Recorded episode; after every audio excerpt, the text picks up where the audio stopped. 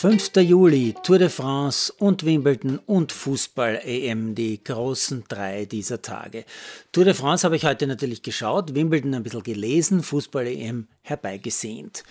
Die Tour de France, heute die vierte Etappe, die erste, die auch tatsächlich in Frankreich gefahren worden ist, 171 Kilometer von Dünkirchen nach Calais.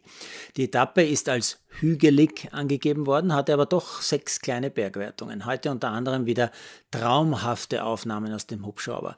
Und meine Lieblingsszene, würde ich sagen, ein Schwenk von den riesigen Feldern an der französischen Küste über das große Feld der Radfahrer hinaus aufs offene Meer bis hinüber zu den britischen Inseln, wo man dann auch tatsächlich die Küste Englands in der Hitze schimmern sehen konnte. Wirklich geile Bilder und faszinierend auch die Entscheidung auf dieser Etappe kurz vor der letzten Bergwertung einer kleinen, relativ kurzen Steigung, etwa 11, 12 Kilometer vor dem Ziel, liegt ein nicht so bekannter Franzose ganz alleine vorne, wird aber vom Feld, das plötzlich leicht bergab mit mehr als 60 km/h über die Landstraße donnert und den Franzosen einfach schluckt wie ein Wal den Plankton. Innerhalb weniger Sekunden formiert sich vorne plötzlich das Team Jumbo Visma von Van Aert, dem Belgier, der ja in Gelb fährt, also Gesamtführender ist, und ebenso plötzlich kommt diese letzte Steigung, dieser letzte Hügel und Van Aert zerstört das Feld mit einem kurzen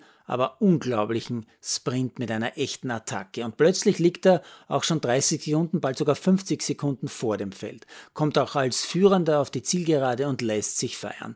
Dahinter ein Sprint vom ersten Teil des Feldes. Jasper Philipsen jubelt, als hätte er gewonnen. Bin nicht sicher, ob ihm klar war, dass da vorne Van Aert schon den Sieg gefeiert hat. Ja, morgen geht's am Mittwoch weiter übers Kopfsteinpflaster bei der Tour de France. Das nächste Spektakel ist also zu erwarten. Was tut sich in Wimbledon? Djokovic braucht gegen Sinner fünf Sätze, enge Partie, steht aber als erster im Halbfinale. Dort heißt sein Gegner Norrie. Der Brite hat etwas überraschend Goffin rausgeworfen. Kyrgios muss noch gegen den Chilenen Garin gewinnen, um ins Halbfinale zu kommen und Nadal braucht noch einen Sieg gegen den Amerikaner Fritz. Bei den Frauen ist Tatjana Meyer die deutsche erste Halbfinalistin. Sie schlägt Niemeyer in drei Sätzen.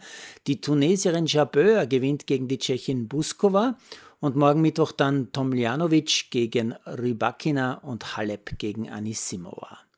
Ja, was tut sich in Sachen Fußball-Europameisterschaften? 24 Stunden vor dem Eröffnungsspiel England gegen Österreich ist die Spannung lesbar in allen Zeitungen.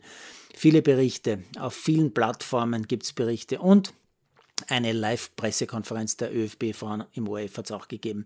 Kapitänin Schnaderbeck hat dort gesagt, dass sie wieder fit ist. Sie hat ja Knieprobleme gehabt. Nicht fit ist übrigens Spaniens Weltfußballerin Putellas. Auch sie hat Knieprobleme. Im ersten Match gegen Finnland wird Turnierfavorit Spanien sie aber nicht brauchen, ganz sicher nicht. Dafür dann aber umso mehr gegen Deutschland. Aber ich bereite mich jetzt mal seelisch auf das Mittwochabendspektakel vor. Old Trafford, über 70.000, ausverkauftes Haus, England gegen Österreich, das Frauenfußballspiel des Jahrzehnts, vielleicht sogar des Jahrhunderts. Schauen wir mal.